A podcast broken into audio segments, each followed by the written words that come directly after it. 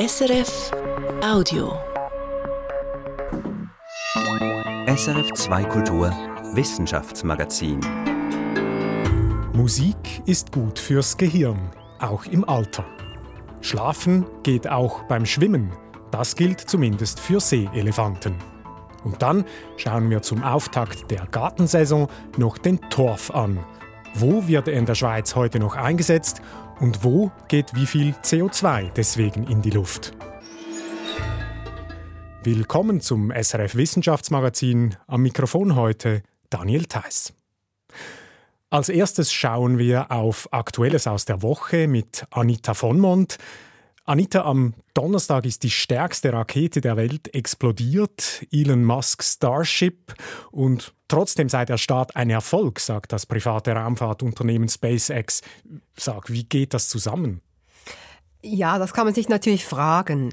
Diese Rakete hätte ja etwa drei Minuten nach dem Start ihre untere Antriebsstufe abwerfen sollen, was nicht gelang. Stattdessen begann sie zu trudeln und ist etwa 40 Kilometer über dem Boden dann explodiert. Also du siehst da keinen Erfolg in dem Fall?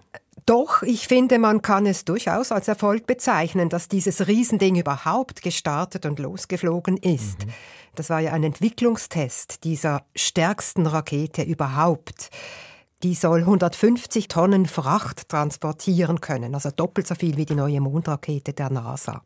Und alles Mögliche an ihr ist neu, von den Triebwerken, von denen eben mehrere nicht richtig funktioniert hatten, bis zur wichtigsten Neuerung, dass nämlich die Starship-Rakete vollständig wiederverwendbar ist. Bereits die kleineren Falcon 9-Raketen von SpaceX sind ja teilweise wiederverwendbar, was die Kosten für Raumfahrtflüge gesenkt hat. Und diese neue Rakete, die dereinst Passagiere und Fracht bis zum Mars fliegen soll, die soll die Kosten nochmals drastisch senken, weil sowohl die Unterstufe als auch der obere Teil mit dem Raumschiff mehrfach eingesetzt werden soll. Also die sollen auch landen können, beide, theoretisch, wenn es denn mal gelingt. Zweifelst du daran? Mm, über die Marspläne kann man geteilter Meinung sein, aber dass die Starship-Rakete bald mal zum Fliegen kommt, daran zweifeln Raketenexperten nicht. SpaceX hat da seine eigene Entwicklungsstrategie, eine Rakete wird nicht mehr gleich minutiös wie bisher am Computer fertig entwickelt und muss dann fehlerfrei fliegen, sondern man macht schon deutlich früher mal einen Testflug, analysiert den dann genau und lässt das Gelernte einfließen in die Entwicklung der nächsten Rakete. Die soll in ein paar Monaten dann fliegen. Und dann, Anita, wurde diese Woche in Zürich ein Tyrannosaurus Rex versteigert. Trinity heißt er. Viele haben ihn gesehen, in der Zürcher Tonhalle war der eine Weile. Fast vier Meter hoch und zwölf Meter lang, mit massigem, gut erhaltenem Schädel voller spitzer Zähne im Kiefer. Also ein eindrucksvoller Raubsaurier, wie man ihn selten zu Gesicht bekommt. Ich war daher erstaunt, dass er bei der Versteigerung am Dienstag in Anführungszeichen nur 4,8 Millionen Franken erzielt hat. Es ist ja erst das dritte Mal, dass einer der eh raren intakten Tyrannosaurus Rex Fossilien öffentlich versteigert wird. Die anderen beiden, Sue und Stan heißen die, die erzielten seinerzeit 9 Millionen respektive sogar über 30 Millionen Dollar. Und warum ist Trinity gegenüber Sue und Stan da abgefallen? Aus mehreren Gründen, wenn man Fachleute fragt. Das Trinity-Skelett besteht zu etwas über 50 Prozent aus echtem Knochenmaterial, nicht Kunststoff, was als gut gilt grundsätzlich. Doch die anderen beiden versteigerten T-Rex-Skelette schneiden da eben besser ab. Vor allem Sue, die mit 90 Prozent echtem Knochenmaterial als der am besten erhaltene T-Rex überhaupt gilt. Zudem stammen die Knochen von Trinity nicht nur von einem Tier. Auch daher seien die früher versteigerten Skelette für Sammler kostbarer, schätzt Esther Wolfensberger, die Leiterin des Sauriermuseums Ahrtal. Sue und Stan, die beiden waren eigentlich von einem gefundenen Tier halt schon besser wie Trinity von dreien zusammen. Okay, Trinity, der Name sagt's ja, ist quasi ein Puzzle aus eben drei ausgegrabenen Tieren. Ist das denn etwas Ungewöhnliches? Nein, also gerade bei Ausstellungsstücken, auch in öffentlichen Museen, sind Skelette von Sauriern des Öfteren mal so zusammengesetzt. Aber ein Skelett von nur einem Tier ist natürlich immer attraktiver als ein zusammengepuzzeltes. Und was jetzt beim Stichwort tiefer Preis noch hinzukommt, gerade kürzlich musste das Auktionshaus Christie's eine geplante Versteigerung eines Tyrannosaurus Rex abbrechen, weil dort Zweifel an der Echtheit aufgekommen waren. Auch das hat die Kauflust der Privatsammler sicher insgesamt gedämpft. Ist das dann also wiederum ein Vorteil für eben Wissenschaft oder die Museen? Ja, also wenn Private nicht mehr so viel bieten, haben Museen und andere öffentlich zugängliche Einrichtungen wieder bessere Chancen zum Mitbieten. Es ist ja auch sinnvoll, wenn so 67 Millionen Jahre alte Kostbarkeiten wie ein Tyrannosaurus Rex möglichst viele Leute sehen und studieren können, statt nur ein paar reiche Privatpersonen. Was bei Privatsammlern auch nicht optimal ist, Viele interessieren sich vor allem für die Dino-Knochen selber. Doch, so sagt Dennis Hansen, Leiter der Sammlung des Zoologischen Museums der Uni Zürich, es wäre wichtig auch, zum Beispiel nach kleinen Pflanzen, Fossilien oder sogar Insekten zu suchen, um eben das ganze Ökosystem damals besser zu verstehen. Dieser breite Blick komme bei heutigen Grabungen unter dem Strich zu kurz. Dennis Hansen hat aber nichts gegen private Sammler und Privatpersonen, die sich auf Ausgrabungen spezialisiert haben. Im Gegenteil. Die graben ja insbesondere in den USA, wo es legal ist, auf privatem Land nach Fossilien, Dinosaurier und verkaufen das auch legal. Und dadurch entstehen eigentlich über Zeit mehr große Dinoskelette für die Wissenschaft als weniger und auch fürs breite Publikum gilt das. Interessanterweise haben die Käufer von Sue und Stan diese Skelette in großen öffentlichen Museen in den USA und Abu Dhabi ausstellen lassen. Und wo ist Trinity jetzt? Dieses Skelett geht nach Belgien. Wie gerade neu jetzt noch bekannt wurde, hat die nicht gewinnorientierte Stiftung Phoebus das Skelett gekauft und will es in Antwerpen ebenfalls öffentlich ausstellen. Dann hast du noch eine Kurzmeldung, Anita. Zu Baumnüssen. Die gelten als gesund. Unter anderem sollen sie mit ihrem hohen Anteil an Alpha-Linolensäure, eine Omega-3-Fettsäure, die Hirnentwicklung fördern. Eine große Studie aus Spanien mit 700 Sekundarschülerinnen und Schülern, die bestätigt das nun, speziell für Jugendliche, deren Hirn ja am Wachsen ist und so gesehen besonders angewiesen auf eine gute Versorgung mit Nährstoffen. Das Ergebnis dieser Studie, wenn Jugendliche regelmäßig, so alle zwei Tage, eine Handvoll Baumnüsse essen, und zwar diszipliniert, dann sind sie offenbar messbar, aufmerksamer, konzentrierter im Unterricht, haben die Forscher mit verschiedenen Tests herausgefunden. Unsere Kolleginnen von der Online-Redaktion werden nächste Woche dazu mehr Details präsentieren unter srf.ch-wissen. Besten Dank, Anita von Mond. Baumnüsse sind also gut, um geistig fit zu bleiben. Und es gibt auch noch andere überraschend wirksame Mittel. Auch Musik, egal welcher Stilrichtung übrigens, hat einen positiven Effekt auf alternde Menschen. Das weiß man schon länger, aber nun zeigen Forschende der Universität Genf und der ETH Lausanne erstmals mit Bildgebung, was dabei im Hirn passiert. Ihre Studie belegt, länger fit bleibt mit Musik vor allem das sogenannte Arbeitsgedächtnis, das wir brauchen, um komplexe Aufgaben zu bewältigen, zum Beispiel logisch denken, lernen oder lesen. Irene Dietschi berichtet.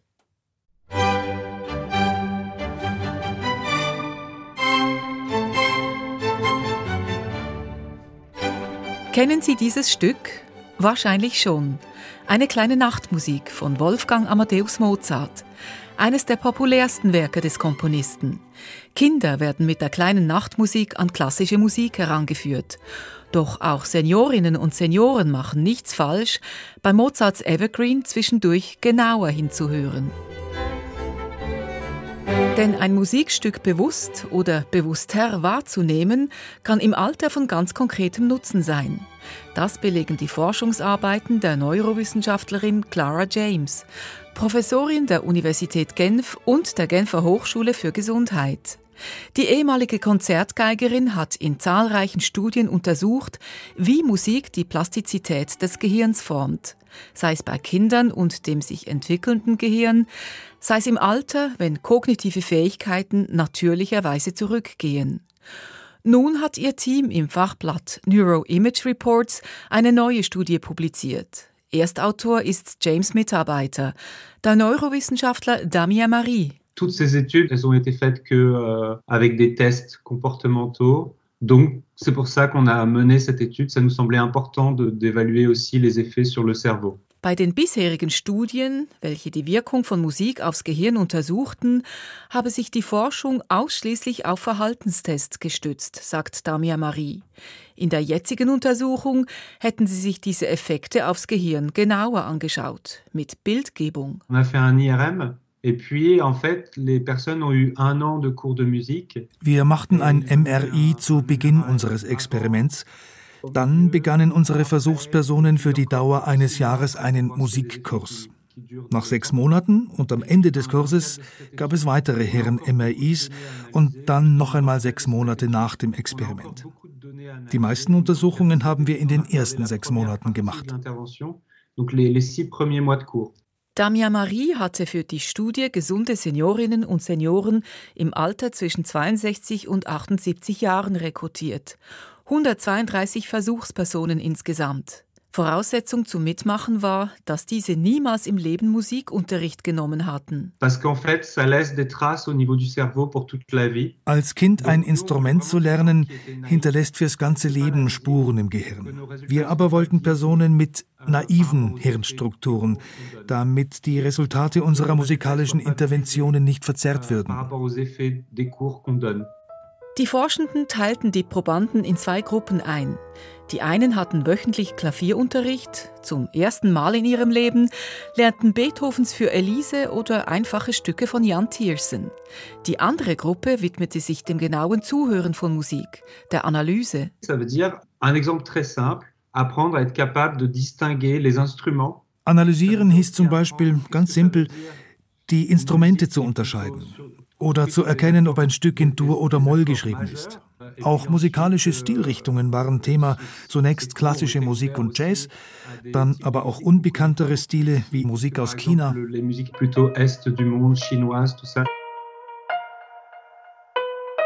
Die Ausgangshypothese der Forschenden war, dass Musik zu spielen der Hirnplastizität mehr nützen würde als nur Musik hören. Zu ihrer Überraschung aber profitierten beide Gruppen. Damien Marie.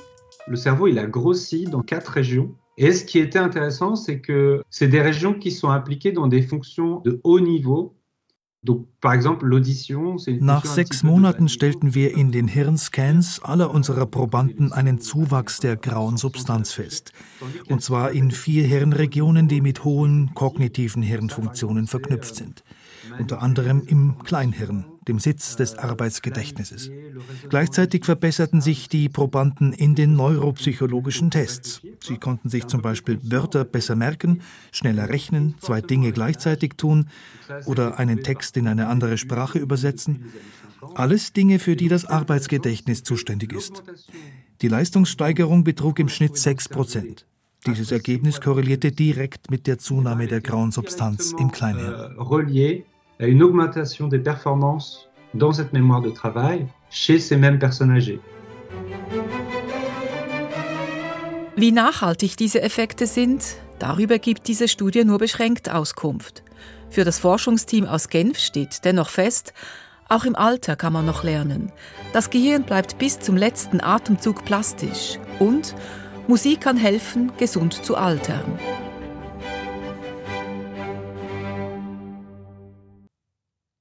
Irene Dietschi hat berichtet. Haben Sie schon mal probiert, ein Auge offen zu halten beim Schlafen? Oder beim Gehen wegzudösen und dabei weiterzulaufen? Was uns völlig unmöglich scheint, kommt in der Tierwelt durchaus vor. Das Schlafverhalten der Tiere birgt für uns Menschen zahlreiche Überraschungen. Mein Kollege Christian von Burg ist dem Thema nachgegangen. Anlass ist eine neue Studie im Wissenschaftsmagazin Science zum Schlaf der nördlichen Seeelefanten. Das sind diese kolossalen Robben, die an der Ostküste der USA leben. Und zwar von Kalifornien bis Alaska. Und dort machen sie den Surfern oft die Strände streitig oder eben umgekehrt. Ihr Revier markieren sie mit solchen Tönen.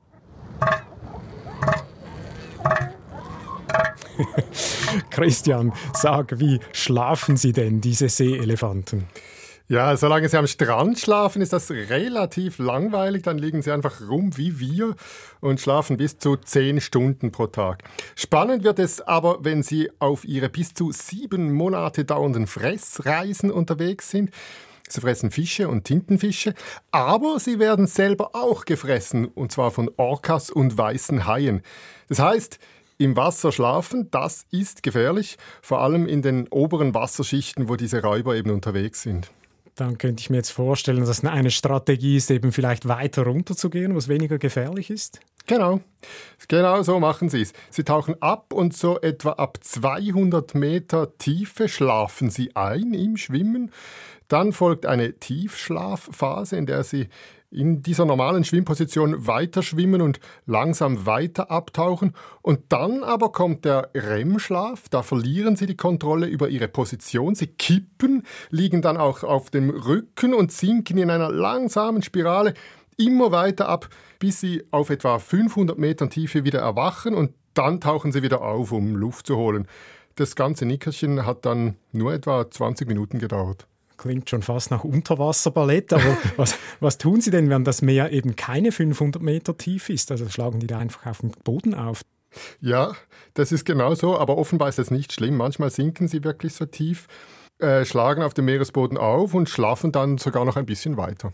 Okay, und wie haben die Forscherinnen und Forscher denn das herausgefunden? Ja, sie haben den Seeelefanten Kappen voller Sensoren angezogen.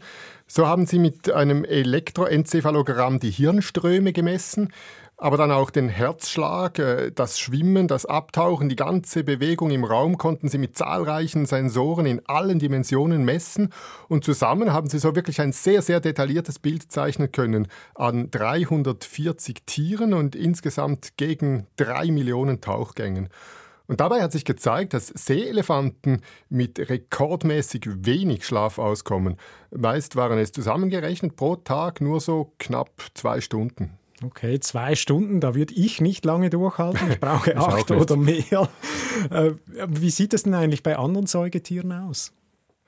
Ja, auch Elefanten, also die am Land, die schlafen in Freiheit sehr wenig, muss man sagen, zwei bis vier Stunden etwa, oft auch im Stehen.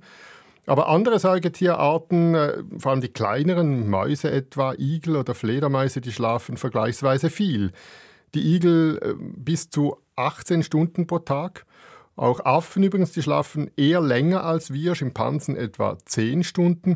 Und auch interessant, die Primaten, die machen sich Nester in den Bäumen und je besser das Nest, umso besser schlafen sie, wie wir. Und Faultiere, komm sag's, die schlafen doch wohl am längsten.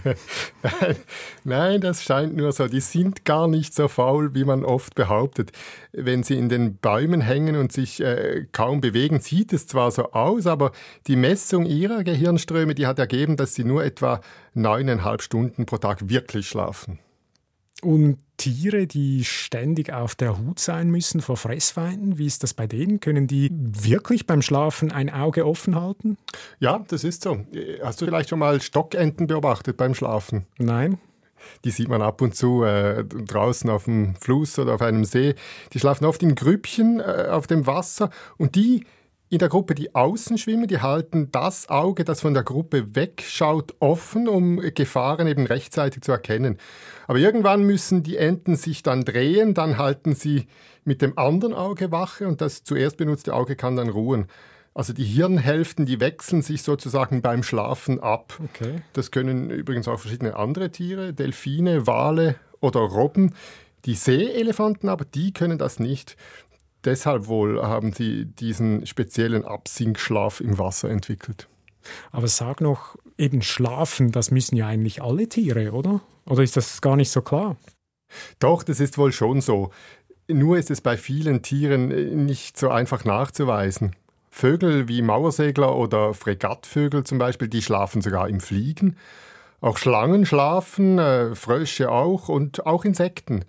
Sehr schön lässt sich das äh, übrigens äh, bei den Wildbienen, auch bei uns beobachten. Gewisse Arten beißen sich an Grashalmen fest und verbringen dann dort die Nacht. Andere Arten, die fliegen ins Innere von großen Glockenblumen. Und wenn man weiß, wo man sie suchen muss, dann findet man diese Wildbienen dort noch am nächsten Morgen früh, zum Teil eng aneinander geschmiegt.